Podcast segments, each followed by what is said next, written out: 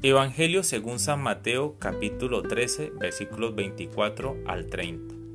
En aquel tiempo Jesús propuso otra parábola al gentío. El reino de los cielos se parece a un hombre que sembró buena semilla en su campo. Pero mientras los hombres dormían, un enemigo fue y sembró cizaña en medio del trigo y se marchó. Cuando empezaba a verdear y se formaba la espiga, apareció también la cizaña.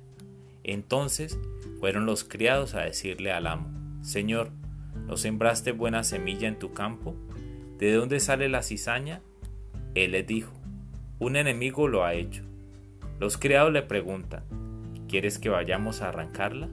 Pero él les respondió, no, que al recoger la cizaña pueden arrancar el trigo.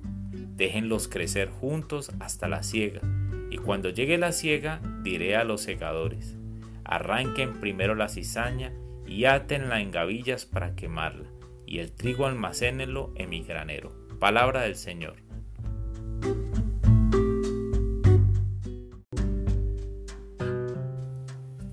Hola mis amigos. Dios siembra buena semilla en nosotros, pues de Él solo podemos esperar cosas buenas. Dios es amor. Pero no conozco la primera persona que después de conocer el amor de Dios pueda decir que los problemas desaparecieron.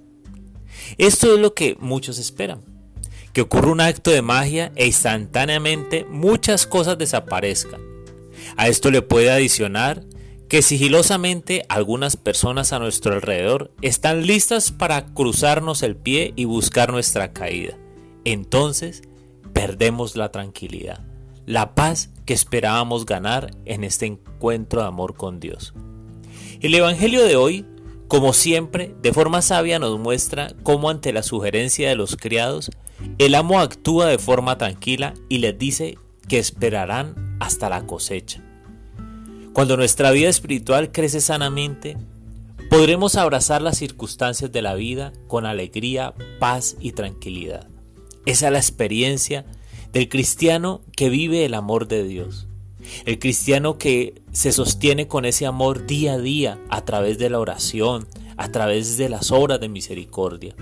Y cuando llegue el momento preciso, quienes nos hacen daño, quienes buscan nuestra caída o los problemas que nos han acompañado en forma de tormentos, se convertirán en un gran motivo para dar la gloria a Dios.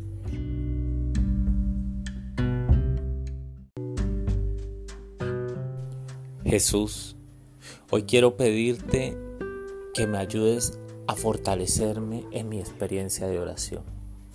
Quiero pedirte que cada mañana que me levante, si se me está olvidando orar contigo, me pongas el pensamiento de manera muy fuerte de detener mis actividades para ofrecer el día a ti. Jesús, yo sé que si empiezo el día contigo y lo termino contigo, voy a tener las fuerzas necesarias para este día. No quiero caminar y conocer qué va a pasar varios días adelante. Quiero ir caminando contigo día a día.